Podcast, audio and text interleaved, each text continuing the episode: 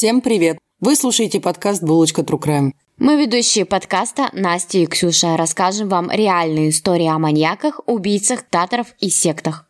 Мы будем погружаться глубоко в тему и будем ярко описывать детали всех преступлений, несчастных случаев и смерти. В подкасте присутствует ненормативная лексика и черный юмор. Подкаст не предназначен людям младше 18 лет, беременным или излишне впечатлительным людям. Мы не призываем, не убеждаем, не навязываем и не хотим никого оскорбить. Подкаст никаким образом не связан с политикой, религией, национализмом, также не призывает к суициду, насилию, экстремизму и не является пропагандой чего-либо. Наш материал извлечен из открытых источников, смонтирован и опубликован со строго ознакомительной целью. Мы призываем к соблюдению законов вашей страны присутствия. Наливайте чаек, кофеек. Всем приветики. Приветики. Это Ксюша. И Настя. И с вами Булочка True Crime. На нашем голосовании выиграла кто? Филадельфия. Неудивительно. А почему? Не знаю. Я за нее голосовала, потому что... Смотри, выиграла то, что ты хотела, по сути, да? Ну да, наконец-то. Следующее голосование у нас уже идет, то есть время выпуска в 7 часов утра по Тюмени. По Москве это 5 часов утра. И в 5 часов утра запускается новое голосование. Новое голосование у нас на букву Я. Ярославль, Ялта и Япония. Да-да, Япония это не город, мы в курсе. Но городов на букву Я еще меньше, чем на букву F.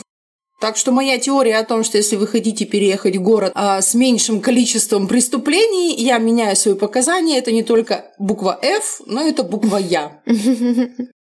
Но это я не думаю, что связано с буквой Я. Я думаю, это связано с тем, что городов на букву Я вообще в принципе в мире мало, как я выяснила. Ну да. Я хочу Японию.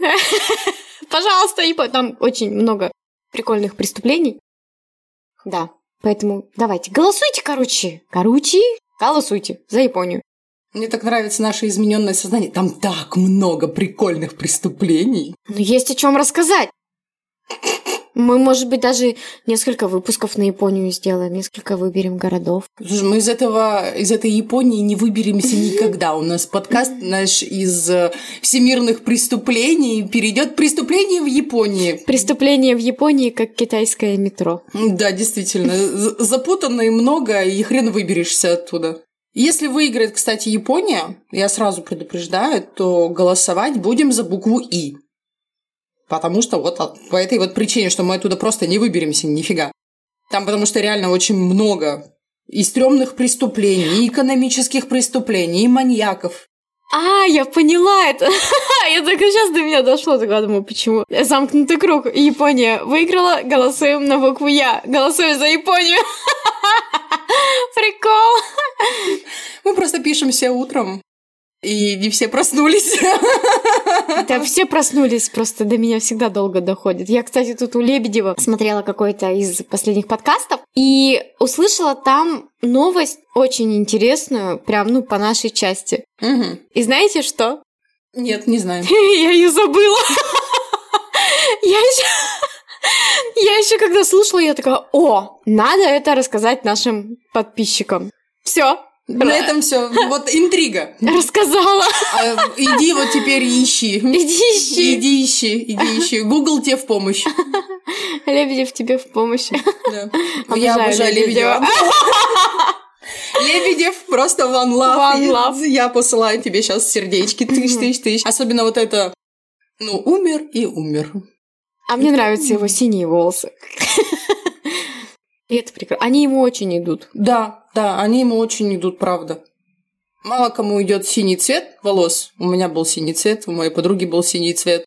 И похоже мы были на этих на, на, на, страшных рус, русалок, знаете, не тех, которые Дисней рисует, а тех, которые рисуют в детских русских сказках. Вот эти вот утопленницы, которые под Ивана Купала решили утопиться, это вот, короче, оно. А Лебедеву идут, да. Короче, синий вам не к лицу, а Лебедеву к лицу. Так, что там у нас дальше? Голосуйте!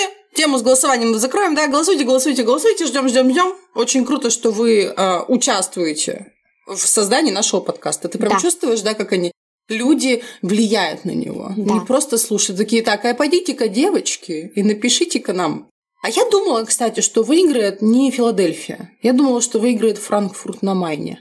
Никто меня не спрашивал, но я решила все равно вам это сказать. А мы про него не рассказывали? Нет. Ой.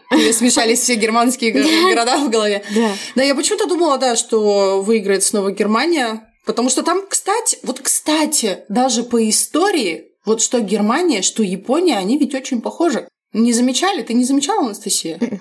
Они э, трудоголики.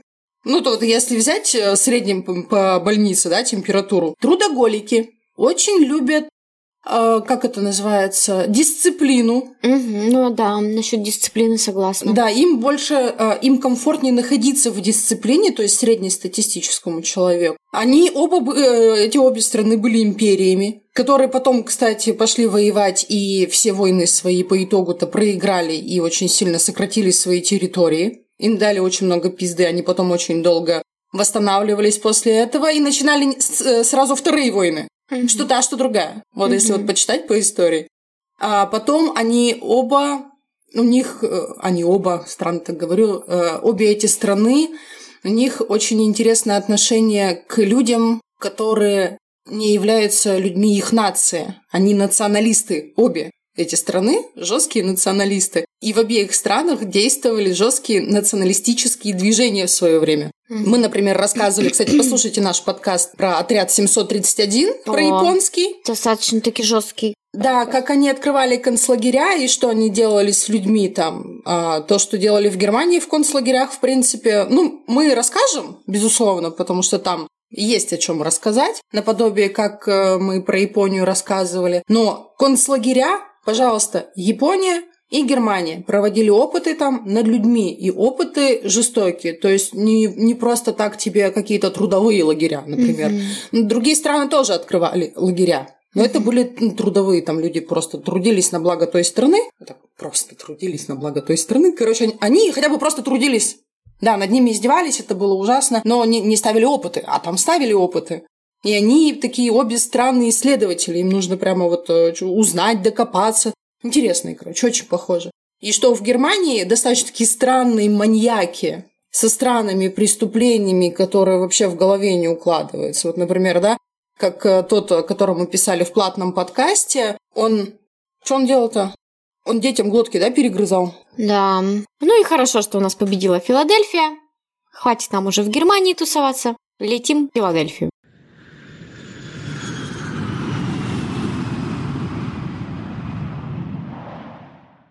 Филадельфия – это первая столица США. Подписание Декларации независимости. Разбитый колокол свободы. Эти и другие исторические события произошли в Филадельфии. В городе, где сосредоточено огромное количество исторических мест, посмотреть на которые приезжают около 3 миллионов туристов ежегодно. Штат – Пенсильвания. Дата основания – 1682 года. Население – 1 миллион 526 тысяч 6 человек. Прозвище «Город братской любви». Филадельфия расположена в юго-восточной части э, штата Пенсильвания, в месте слияния рек Шуилкил и Делавер. Филадельфия является крупнейшим городом штата и пятым по величине в Соединенных Штатах Америки.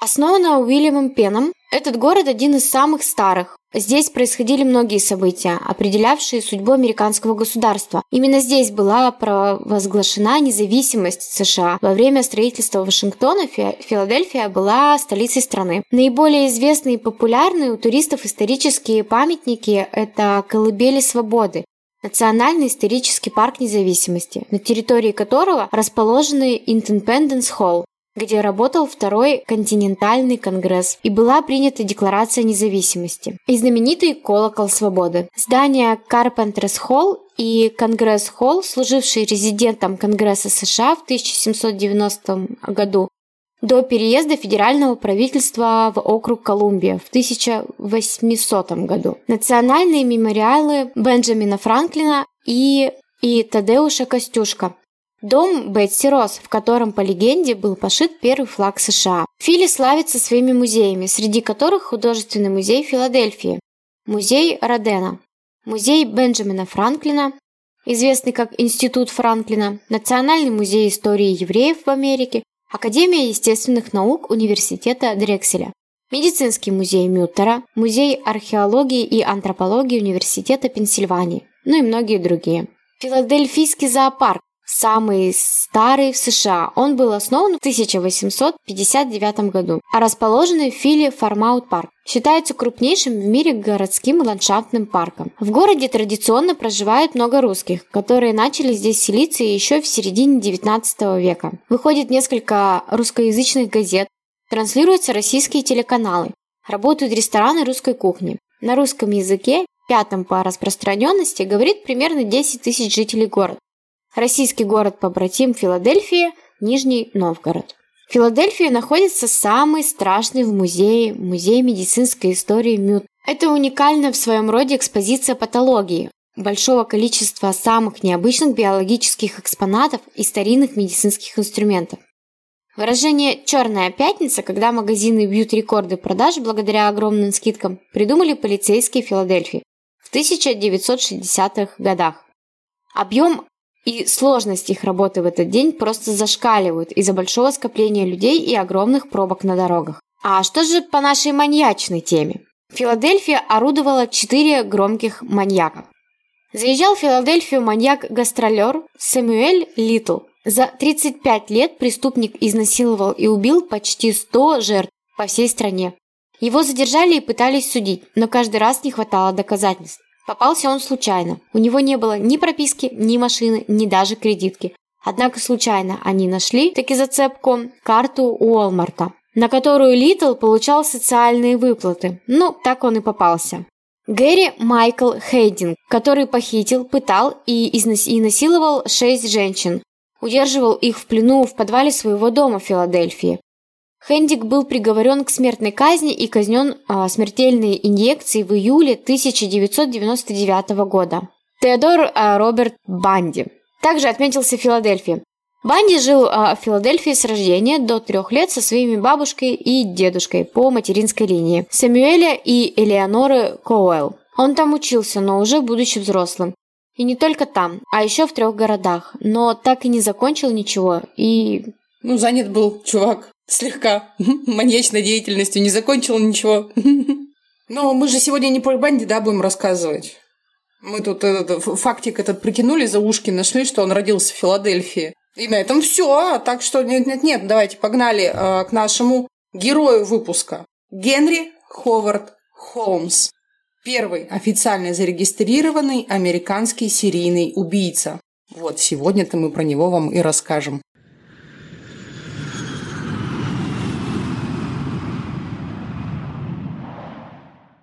Миллионы людей со всего мира собираются во втором по величине городе США, чтобы увидеть Всемирную выставку 1893 года, в центре которой находится специально построенная зона отдыха «Белый город». Чудеса греко-римской эпохи Белого города окружает Джексон-парк со строениями, которые выше и ослепительнее для глаз, чем большинство его посетителей когда-либо видели и вообще когда-либо увидят снова в своей жизни. Они были спроектированными лучшими архитекторами страны, такими как Стэнфорд Уайлд, Чарльз Маккин и Дэниел Бетхэм. А его сады и территории были созданы Фредериком Лоу Олсмендом ландшафтным архитектором, спроектировавшим Центральный парк Нью-Йорка. Никогда еще столько легендарных архитектурных талантов не собирались вместе для совместной работы над проектом, подобно этому. И вряд ли когда-либо будет что-то подобное снова. Со всех концов Соединенных Штатов люди преодолевали огромные расстояния, чтобы увидеть этот белый город. Но чтобы не вдохновило их приехать, оно никоим образом не подготовило их к захватывающей дух реальности всего этого. Более 27 миллионов человек со всего мира приезжают посмотреть на эту ярмарку. И у Холмса есть из чего выбирать. Время от времени Холмс подходит к прохожему, вероятно, к молодой привлекательной женщине, которую привели сюда сплетни, из дома от какого-либо, кто уже побывал в этом белом городе, ну или от газетного репортера, описывавшего все эти чудеса. С привычной любезностью он предлагает ей номер в соседнем отеле. Польщенная гостеприимством этого красивого незнакомца, она принимает его предложение. Той ночью, когда его новая жертва поселяется в арендованной комнате, ее хозяин суетится по всем тайным ходам и коридорам, используя каждую часть самодельного дома для зловещих целей. Из тайника за стеной Холмс поворачивает газовый вентиль и наблюдает, как запечатанная, воздухонепроницаемая комната с его жертвой по другую сторону стены наполняется смертельным удушливым газом. Прежде чем предстать перед судом в ноябре 1894 года, Холмс совершил этот ужасный поступок от двух десятков до двухста раз. По крайней мере, так гласит городская легенда. Ну что, разберемся, так это все было или нет? Давайте разберемся. Маджет родился в Гилмонтоне, штат Нью-Гэмпшир, 16 мая 1861 года в семье Леви Хортона Маджета и Теодата Пейдж Прайс, которые были потомками первых английских переселенцев. Один из пяти детей, его отец был фермером, который иногда работал торговцем и маляром. Его родители были набожными прихожанами. Говорят, что молодой Герман в раннем возрасте проявил высокий интеллект и преуспел в школе. Однако над ним издевались его сверстники. И были признаки того, что должно было произойти практика хирургии на животных и жестокость по отношению к маленьким детям. Некоторые отчеты указывают на то, что он мог быть ответственен за смерть своего друга, но ничего не доказали. В возрасте 16 лет Холмс окончил среднюю школу и устроился преподавателем в Гилмонтон, а затем в соседний Альтон. 4 июля 1878 года он женился на Кларе Ловеринг, дочери зажиточной семьи, которая помогала оплачивать его образование. А в 1880 году у пары родился сын. В 1879 году в возрасте 18 лет он поступил в Вермонтский университет в Берлингтоне, но бросил его всего через год. А еще два года спустя, в 1982 году, он поступил на факультет медицины и хирургии Мичиганского университета и окончил его в июне 1984 года. Во время учебы он работал в лаборатории анатомии под руководством главного преподавателя анатомии. В какой-то момент он также учился у доктора Нахума Уайта, известного сторонника вскрытия человека в Нью-Гэмпшире. Именно там он открыл для себя страсть к вскрытию трупов. Именно в это время у Маджет началась жить, началась жизнь различных махинаций и афер. Будучи студентом-медиком, он воровал трупы, сжигал и уродовал их, а затем подбрасывал тела, создавая впечатление, будто они погибли в результате несчастного случая. Тем временем он оформлял на них страховые полисы и забирал деньги как только тела были обнаружены. Также известно, что он наживался на краже и продаже трупов и скелетов. Известно, что у него появилась страсть к вскрытию трупов и считалось, что он также использовал тела для различных медицинских экспериментов. В то время соседи по дому описывали Маджета как жестоко обращавшегося с Кларой. И в 1984 году Перед самым его выпуском она и их сын вернулись в Нью-Гэмпшир, и она больше никогда не видела своего мужа. Затем он переехал в Майерс Форкс, штат Нью-Йорк, где распространился слух, что Маджет видели с маленьким мальчиком, который позже исчез. Герман утверждал, что мальчик вернулся в свой дом в Массачусетсе. Никакого расследования не проводилось, и Маджет очень быстро уехал из города. Затем он жил в Филадельфии, штат Пенсильвания, где устроился смотрителем в государственную больницу Норрингстаун, но через несколько дней уволился. Затем он пошел работать в аптеку в Филадельфии. Но пока он там работал, умер мальчик, приняв лекарство, купленное в в этой, в этой аптеке, которую ему продал Холмс. Холмс сам отрицал свою причастность к смерти ребенка и опять немедленно покинул город. А в 86 году, хотя он и не был разведен с Кларой, он женился на женщине по имени Мирта Белкнау в Миннеаполисе, штат Миннесота. И у пары э, родилась дочь. Он подал на развод с Кларой, с его первой женой, через несколько недель после женитьбы на Мирте, заявив о неверности с ее стороны. Но эти претензии не удалось доказать, и иск ни к чему не привел. Сохранившиеся документы указывали на то, что она даже не была проинформирована об этом иске, он даже не знал, что он с ней хочет развестись. Что мы имеем на данный момент, с момента его рождения? Творил всякую чепуйню в городах, быстренько оттуда уезжал, воровал трупы, продавал их в анатомические музеи, в анатомические школы, мошенничал со страховками, и он уже стал двоеженцем. Угу. И не просто так. Первая семья ему оплатила его учебу, вторая жена тоже была при деньгах. Том же 86 году Маджет сменил имя на Генри Ховард Холмс, вероятно, чтобы скрыться от мошенничества со страховкой, которое позже будет обнаружено. Затем он и его жена Мирта переехали в Иллинойс, где они жили в Улмете, однако большую часть времени Холмс проводил в Чикаго. Там он пошел работать в аптеку Холтона на юго-западе.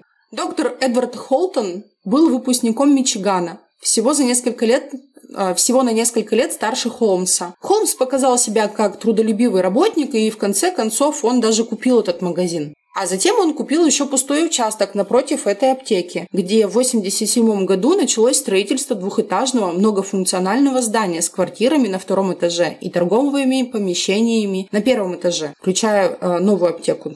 Когда Холмс отказался платить подрядчикам, они подали на него суд. Они подали на него в суд в 1988 году. Однако строительство продолжалось. За это время Холмс нанял и уволил несколько строительных бригад по двум причинам. Первое, чтобы никто не имел четкого представления о том, что он делает. И второе, чтобы он мог а, заявить о некачественной работе и отказаться платить за свои услуги. Позже полиция установила, что он не заплатил ни цента ни за один из материалов, попавших в здание. Вообще такой жук. Хитрожопый жук. Здание было такое огромное, что э, соседи его окрестили замком, а еще он занимал почти квартал. Вот это здание, оно было огромное. Угу. После завершения строительства в 1891 году Холмс разместил в газетах объявление о работе для молодых женщин и рекламировал свой замок как место для ночлега. Он также размещал объявления, представляя себя богатым человеком и ищущим жену. Но он уже был дважды женат. Причем параллельно. Куда он вторую жену-то делал? А он ее оставил уже в другом городе. Угу. И ему все прекрасно. Ему была новая женщина нужна просто с бабками. Все сотрудники Холмса, некоторые гости отеля, женихи и жены должны были иметь полисы страхования жизни. Угу. Причем Холмс или, или один из его псевдонимов, коих у него, кстати, было вообще дохулиар, были бенефициаром. Ну, то есть получателем страховой выплаты угу. в случае какой-то ебалы. И люди начали исчезать почему-то. Действительно, а почему? А что случилось? А что это такое бумкнуло? Одной из первых жертв убийства Холмса была его любовница Джулия Смайт. Она была женой Неда Коннора, который переехал в дом Холмса и начал работать за ювелирным прилавком. После того, как Коннор узнал о романе жены с Холмсом, он уволился с работы и уехал, оставив э, жену и ее дочь. Джулия и Перл исчезли в канун Рождества 1891 года. И Холмс позже утверждал, что она умерла во время аборта, хотя то, что на самом деле произошло с ними двумя, так и не было подтверждено. Другая вероятная любовница Холмса, Эмилин Сигранде, начала работать в здании в мае 1892 года и исчезла в декабре того же года. Другая исчезнувшая женщина, Эдна Ван Тассель, как полагают, также была среди жертв Холмса.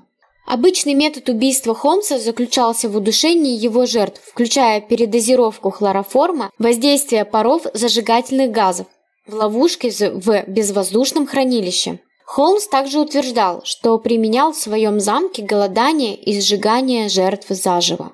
Работая в здании химического банка на Дирборо, на Дирборн-стрит, Холмс познакомился и подружился с Бенджамином Питезелем, плотником с криминальным прошлым. Холмс использовал Питезеля как свою правую руку в нескольких преступных схемах. Окружной прокурор позже назвал Питезеля инструментом Холмса, его созданием. В начале 1893 года бывшая актриса по имени Мини Уильямс переехала в Чикаго. Холмс утверждал, что встретил ее в бюро по трудоустройству, хотя ходили слухи, что он познакомился с ней в Бостоне несколько лет назад. Он предложил ей работу в отеле в качестве его личной стенографистки.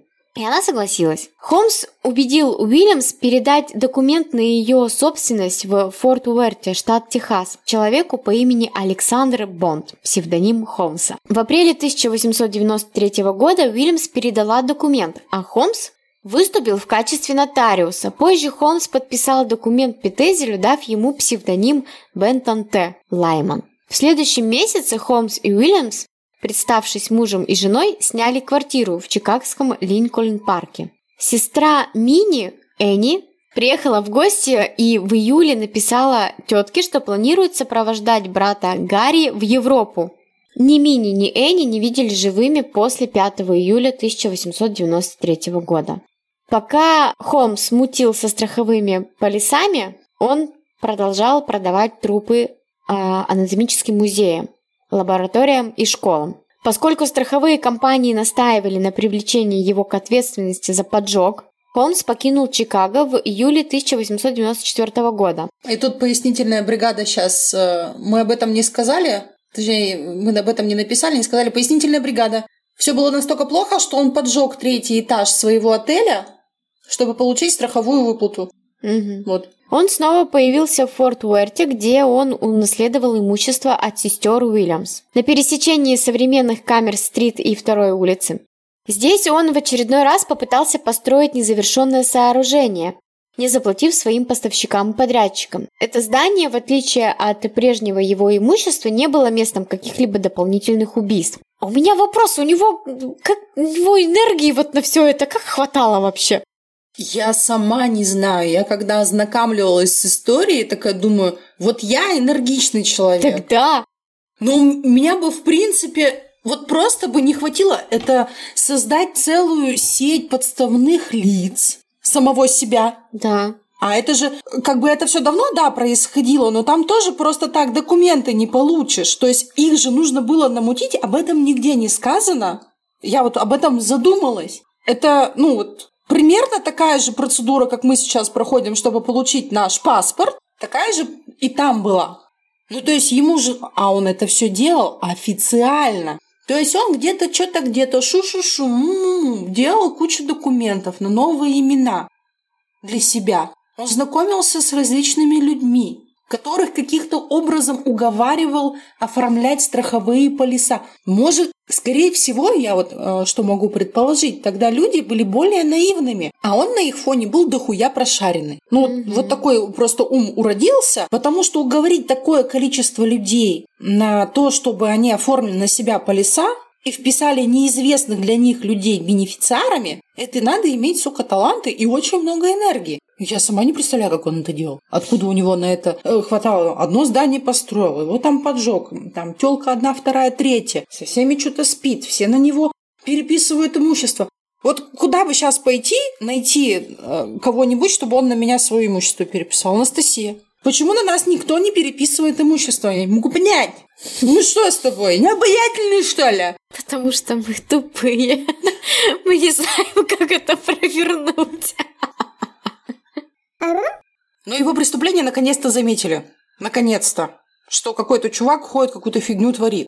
И в июле 1894 года Холмс впервые был арестован и ненадолго э, заключен в тюрьму по обвинению в продаже заложенных товаров в Сент-Луисе, штат Миссури. Его быстро освободили под залог, но в тюрьме он завел разговор э, с осужденным преступником по имени Марион Хенджбет, который отбывал э, 25-летний срок Холмс придумал план по обману страховой компании на 10 тысяч долларов, оформив полис на себя, а затем инсценировав свою смерть.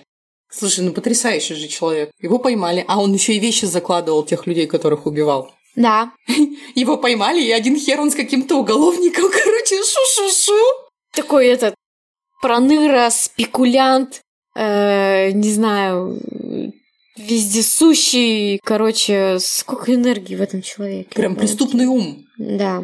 Холмс пообещал Мариону компенсацию в размере 500 долларов в обмен на имя адвоката, который, которому можно было доверять. Холмса направили к молодому адвокату из Сент-Луиса по имени Джепта Хоу. Хоу практиковал со своим старшим братом Альфонсо Хоу который не имел никакого отношения к Холмсу или Питезелю, или их мошеннической деятельности. Однако Депта Хоус счел план Холмса блестящим. Тем не менее, план Холмса инсценировать собственную смерть провалился, когда страховая компания заподозрила что-то неладное и отказалась платить. Холмс не настаивал на заявление, вместо этого он придумал аналогичный план с Питезелем. Ну, то есть, как бы, ну тут не прокатило, прокатит там. Пойдем по другому пути. Не прокатило, это как... вычеркиваем. Так, следующий кто? Питезель, вот ты помрешь. А, это как этот э, пример по математике решаешь, да? Ага, там. Неправильно. Надо другим, по другой формуле решать. Петезель согласился инсценировать свою смерть, чтобы его жена могла получить полис страхования жизни на 10 тысяч долларов, которые она должна была разделить с Холмсом и Джеб Тойхоу, э, с адвокатом. Схема, которая должна была произойти в Филадельфии, требовала, чтобы Петезель представил себя изобретателем под именем Бифи Перри, а затем был убит и изуродован взрывом в лаборатории. Ну, прям триллер. Холмс должен был найти подходящий труп на роль Петезеля. Вместо этого Холмс убил Петезеля, лишив его сознания хлороформом и поджег его тело бензолом. В своем признании Холмс намекнул, что Петезель был еще жив после того, как он применил к нему хлороформ, прежде чем поджечь его. Однако судебно-медицинские доказательства, представленные на более позднем суде над Холмсом, показали, что хлороформ был введен после того, как Петезель умер, факт о котором страховая компания не знала. Предположительно, для инсценировки самоубийства, чтобы оправдать Холмса, если ему будет предъявлено ну, какие-либо обвинения в убийстве. Ну, то есть такой, что-то впадлу искать труп, пойду просто его убью. Ну, очень просто. Всех убью, все себе заберу. Да. Еще делиться с кем-то. Знаете ли, 10 тысяч долларов – это вам не 5 тысяч долларов. Так-то. Подумала? Ну да. Чтобы получить деньги от страховой компании, Холмсу нужно было, чтобы Кэрри или другой член семьи Питезель, Кэрри – это жена его, ее так зовут, опознали тело Питезеля. Он отправил письмо в Сент-Луис с просьбой приехать к Кэрри, объяснив, что это, конечно же, уловка. Ну, типа, его же должен кто-то опознать из семьи. Ну, типа, он жив, ты не переживай, просто это такая схема. Да-да-да-да-да-да. Не желая оставлять своего маленького сына, Кэрри Питетти отправила свою 15-летнюю дочь Элис к Холмсу поездом. И больше они никогда не виделись. Элис вообще эта ситуация не сильно понравилась, потому что она уже была достаточно таки взрослой, чтобы понимать, что происходит какая-то херня. Угу. И хотя э, Питезель и Холмс проработали вместе много лет, Холмс по-прежнему оставался ей незнакомцем. И не только ей, но и остальным членам э, семьи. Однако дела пошли еще хуже, когда Холмс привел Элис в кабинет коронера, ну то есть она приехала, где от э, почерневшего гниющего трупа отца отделяли всего несколько листов ткани и бумаги. То есть это маленькой 15-летней девочке показали предположительно труп ее отца. Там, кстати, нигде не написано, была ли э, сама дочь в сути схемы до конца. То есть она, скорее всего, была уверена, что ей это опознавать труп своего отца. А мать точно знала, что это должен быть другой человек, но не ее муж. Но что-то пошло не так. Да, все пошло не так. И при поддержке Холмса она смогла опознать тело по зубам. И в итоге страховая компания согласилась выдать чек на 7200 долларов э, для Кэрри Питезель в Сент-Луисе. Затем Холмс сообщил Кэрри, что Питезель должен был ему 5000 долларов. Она получила деньги и быстро выплатила этот долг. И теперь, когда у него были деньги, возникли две последние проблемы. Ну, то есть, знаешь, мало того, что выплатили-то меньше, но он все равно такой, он мне 5000 должен был. Mm-hmm. Вообще не волнует. И, значит, у него вот деньги появились, и возникли две последние проблемы. Во-первых, это семья Питезелей. Она знала слишком много. А во-вторых, они считали, что Бен Питезель все еще жив. Холмс попросил Кэрри прислать к нему в Филадельфию еще двоих своих детей. И он сказал, что Бен скрывается в Цинциннати, штат Огайо. Но если они поедут такой большой, заметной, узнаваемой группой людей, то это привлечет очень много а, внимания ко всему и сорвет вообще весь план. И обнаружит, что Бен Питезель жив, и все деньги заберут, еще в тюрьму всех посадят. То есть он такой, разделяемся на группы, ты давай отправляй ко мне детей, мы поедем туда с ними, а ты состав... А пятеро детей, пятеро детей. У них было у Бена Питезеля, у Кэрри Питезель. Троих ко мне, ты с двумя, и мы, короче, там все в одном месте встретимся и будем жить счастливо. Схема была такая. Именно когда Кэрри отправила своего сына Ховарда, 8 лет, и дочь Нелли, 11 лет э, к Холмсу в Пенсильванию. Она и двое ее оставшихся детей, старшая Десси и младшая малышка Уортон, подождут еще чуть-чуть, прежде чем отправиться им навстречу. Кэрри Питезель и ее двое детей в конце концов прибыли в Вермонт по указанию Холмса, и Холмс попытался убить ее. То есть все, они встретились в одном месте. Он там с тремя детьми, которые первая приехала на опознание, двоих она потом чуть позже прислала. Кэрри приехала все еще с двумя детьми, поселилась в доме, а Холмс попытался ее убить. Это чтобы вы не запутались. Он соорудил в подвале дома ловушку. Он вырыл яму, положил в нее нитроглицерин и По его плану она должна была туда спуститься, упасть в эту яму и подорваться на нитроглицерине. Все взорвется, дом загорится, и она вместе с детьми а, там сгорит. Но план провалился, к счастью. Холмс на тот момент уже был настолько замучен своими же схемами, что он стал прям параноиком в отношении различных своих преследователей. А преследователей было много. И те страховые компании, которые а, за поджог ему денег давали, и все кредиторы, которым он денег был должен, ну, в общем, все-все-все. Ну и он даже не осознавал, что его последнее преступление, вот это с Питейзелем, что оно вызовет вообще у кого-то какие-то вопросики. Но они вызвали вопросики, и это страхование, э, и эта страховая компания следила за ним и всеми Питейзелями в течение нескольких недель, пока а, он находился вне их юрисдикции в Канаде. Но он вернулся в США из Канады и, так скажем, открыл себя для ареста. То есть, что его можно брать. А, возможно, Холмс э, заподозрил что-то незадолго до своего ареста. По совсем неясным причинам после посещения Кэрри Питейзли он вернулся в Гилмонтон, штат Нью-Гэмпшир, и воссоединился со своей первой семьей женой Кларой, своим 15-летним уже сыном Робертом и э, ее родителями. Свое отсутствие он объяснил тем, что была ужасная авария 8 лет назад, которая вызвала в него амнезию. А, господи, какой же он долбоёб, извините. И вот он, значит, тогда после аварии 8 лет назад а, очнулся, ничего не помнил, и именно в больнице ему дали вот это имя новое Генри Холмс, и в конце концов, он же ничего не помнил, да, напоминаю. Mm-hmm. И в конце концов он влюбился в свою медсестру Джорджиану, а затем женился на ней, прежде чем вспомнить свою жизнь как Герман the Маджет. Ой, это гениально. Он каких-то романов, что ли, обчитался. Ну, это вообще, это очень, очень, очень интересная личность. Он был арестован в Бостоне 17 ноября 1894 года, после того, как Пинкертон, это а, был такой детектив, Пинкертон, фамилия такая, да, и он основал Национальное детективное агентство Пинкертона. И там, собственно, детективы сидели, которые не от государства, а частные. И именно они выследили его, потому что к ним, это было частное детективное агентство, к ним обратилась вот эта последняя страховая компания. Потому что там муть, муть мутная была. Какие-то ну, да. трупы, что-то вообще там, телодвижения странные. А они выследили его э, из самой Филадельфии.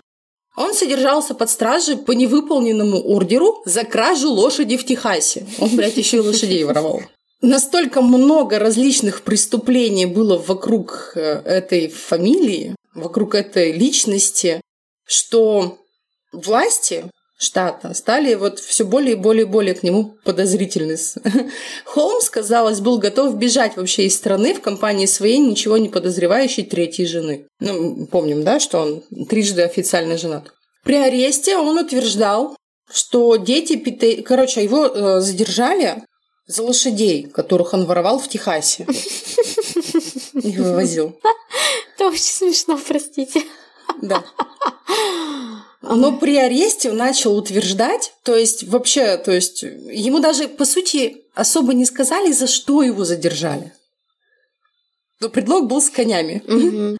А он начал утверждать, что все дети Питезели живы и здоровы и путешествовали со своей старой подругой Мини Уильямс, которая, возможно, взяла их с собой в Лондон. Кэрри Питезель также была арестована за участие в схеме мошенничества в этой. Но в конце концов, так как она не знала ни о каком плане, ее отпустили.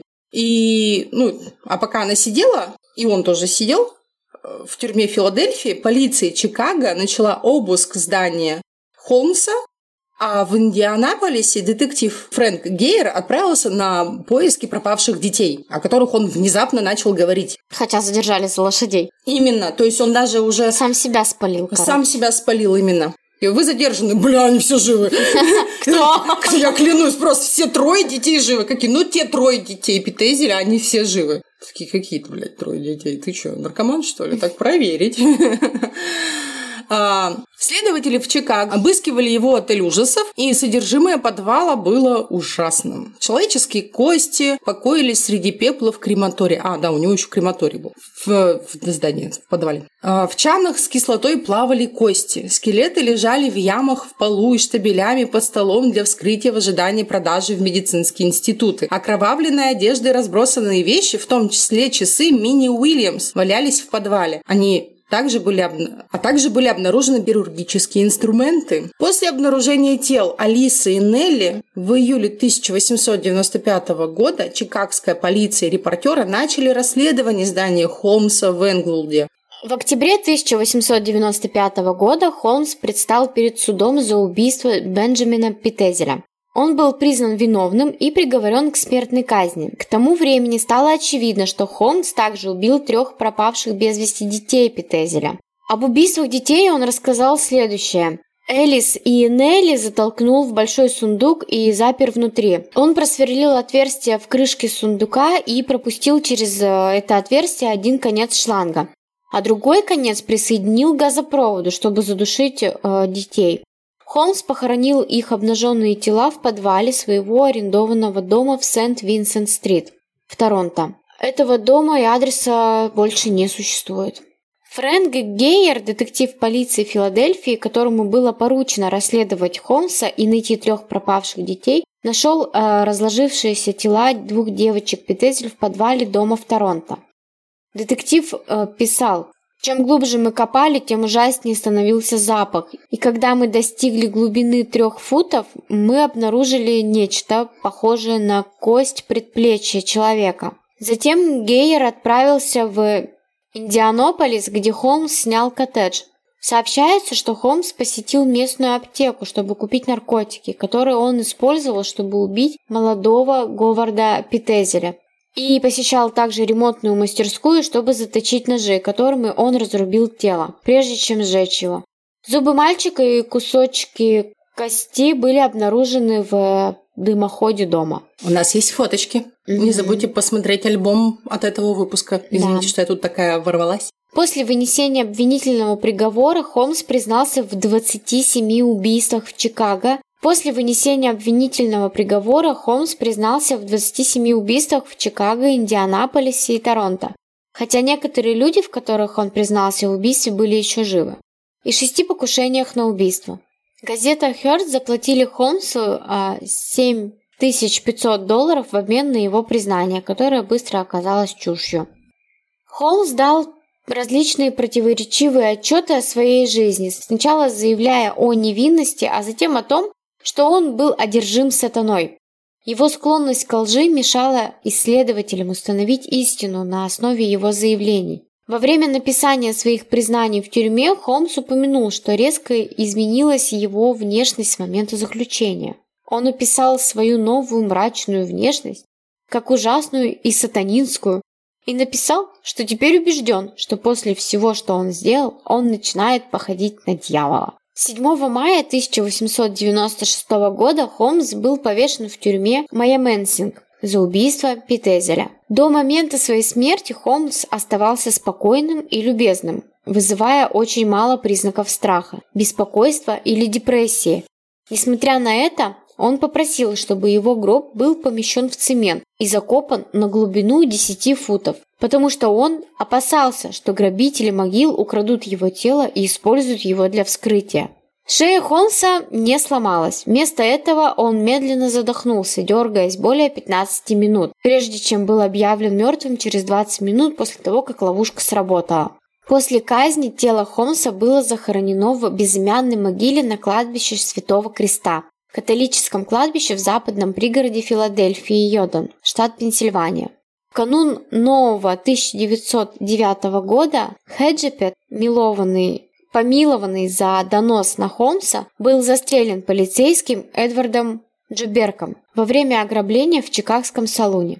7 марта 1914 года газета «Чикаго Трибюн» сообщила, что со смертью Патрика Куинлана, бывшего смотрителя замка тайны замка Холмса, останутся необъяснимыми. Он покончил жизнь самоубийством, приняв стрихнин. Его тело было найдено в его спальне с запиской, которая гласила Я не мог спать. Выжившие родственники а, Куинлана утверждали, что в течение нескольких месяцев его преследовали, и он страдал галлюцинациями. Сам замок таинственным образом сгорел в августе 1895 года. Согласно газетной вырезке, двое мужчин были замечены входящими в заднюю часть здания между 8 и 9 часами вечера. Примерно через полчаса были замечены выходящими из этого здания и стремительно убегают.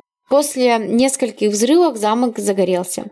После этого следователи обнаружили под э, задними ступеньками здания полупустой газовый баллон. Здание пережило пожар и использовалось до тех пор, пока не было снесено в 1938 году. На этом месте находится Энглвудское отделение почтовой службы США. В 2017 году появились слухи, то есть никого эта история не отпускает и по сей день, что Холмс, возможно, избежал казни. Местные жители считают, что Холмс, возможно, смог подкупить тюремных охранников, чтобы они помогли ему сбежать. Однако теория заключается в том, что Холмс Сбежал в Южную Америку. В отчете 1898 года газеты Chicago Daily Intel Ocean утверждалось, что Холмс смог подкупить своего священника, адвоката и тюремщиков, чтобы они помогли, чтобы они похоронили тело другого сокамерника в гробу Холмса. В отчете предполагается, что после повешения карета гробовщика выехала из тюремного двора с еще живым телом Холмса, а затем он сбежал в Сан-Пари-Маримбо, Парагвай. Однако, на самом деле, такого города даже не существует. И в том же в 2017 году потомки Маджета подали прошение об эксгумации тела Холмса, чтобы определить, действительно ли его тело было захоронено в этой цементной гробнице. Результаты эксгумации подтвердили, что тело Холмса находилось в могиле. То есть его реально повесили. Никакой последней аферы не было, он никуда не сбежал. Вот такой чувачок у нас сегодня. Угу. Жесткий. Да вообще, энергичный убивец. Сам он признался в 27 жертвах, только 12 имеют имена. Где-то упоминаются, то есть кто остальные 15 вообще неизвестно. По традиции мы рассказываем, зачитываем список жертв. Да. Это семья Питезель, Бен и его трое детей. Дочери Элис, Нелли и маленький сын Ховард.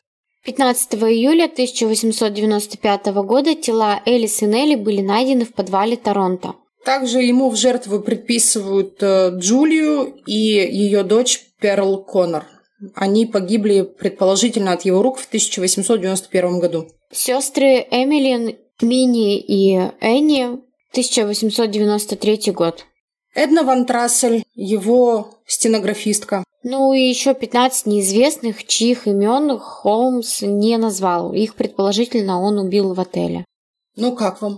Оставьте свои комментарии по этому поводу, как вам такой чувак. Запутана жесть вообще. Да он вообще так странный, стрёмный и э, капец. Но он еще очень сильно полюбил, полюбился народу в США. И его отель это такая очень любимая ими страшная история, которая произошла на территории их страны. Mm-hmm. На основе его жизни была написана книга «Дьявол в белом городе» Эриком Ларсоном. Также его история упоминается, и вообще его история взята за основу сериала «Американская история ужасов» э, Эвана Питерса, тот сезон про отель. И сам персонаж отеля, Джеймс Патрик Марч, также был основан на Холмсе. У этого, кстати, отеля были и другие интересные примеры из реальной жизни, из реальных преступлений, такие, например, как инцидент с исчезновением Аманды Лайм в Сесил Хотел.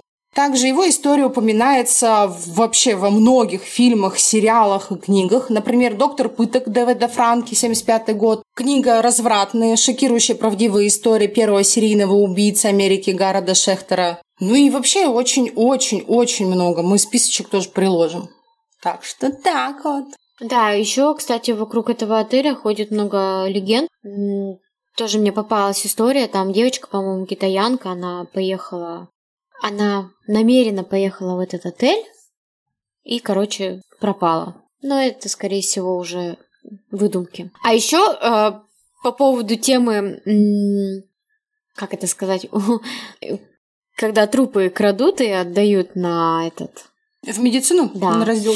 Один из моих любимых фильмов это черная комедия Руки, ноги за любовь. А, я обожаю ее. Да, обязательно посмотрите, там вся эта история, ну именно про то- про то, как два чувака решили наживиться на трупах, они их э, грабили, ну, сами трупы Разграбляли э, могилы. разграбляли, да, слово никак не могла подобрать.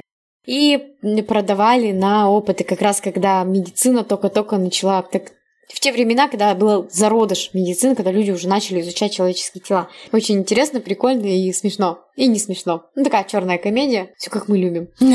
Да, да. Ну что, переходите по ссылкам. Подписывайтесь на нас на Бусти, становитесь нашим спонсором, добавляйтесь к нам в группу ВКонтакте. А нам уже нужен звукарь или уже нет? Нам всегда нужен звукарь. Да, Но вот. чтобы платить Спонсором звукарю... нашего звукаря. Да, нам нужно сначала спонсор на звукаря, а потом мы будем искать звукаря. Да, так что так. Ну все, пока. Люблю, целую. Про голосовалку запомните и голосуйте. Да, точно. Пока. Пока. Дата основания 1982 года. Не угадала, 300 лет. И были признаки того, что должно было было было было было было но прошло. Воу. Холс. Холс. Переехали ля. Приехали. Приехали гостей. Так, лам-пам-пам. Ну да, сколько он уезжал, приезжал. Сначала договори, потом кури. Так я уже взяла, я же не сразу ротом у тебя беру. Ну, тост я знаю. На. Сразу там ротом ты берешь или нет? Да ёб твою мать, пошёл вон! Следователи в Чикаго обыскивали его отель ужасов. Высоко. Вы слушали подкаст «Булочка Crime». Подписывайтесь на наши соцсети, ставьте лайки и пишите комментарии. Поддержать наш проект вы можете на Бутсе и в ВК. Ссылки указаны в описании. Спасибо и до новых встреч!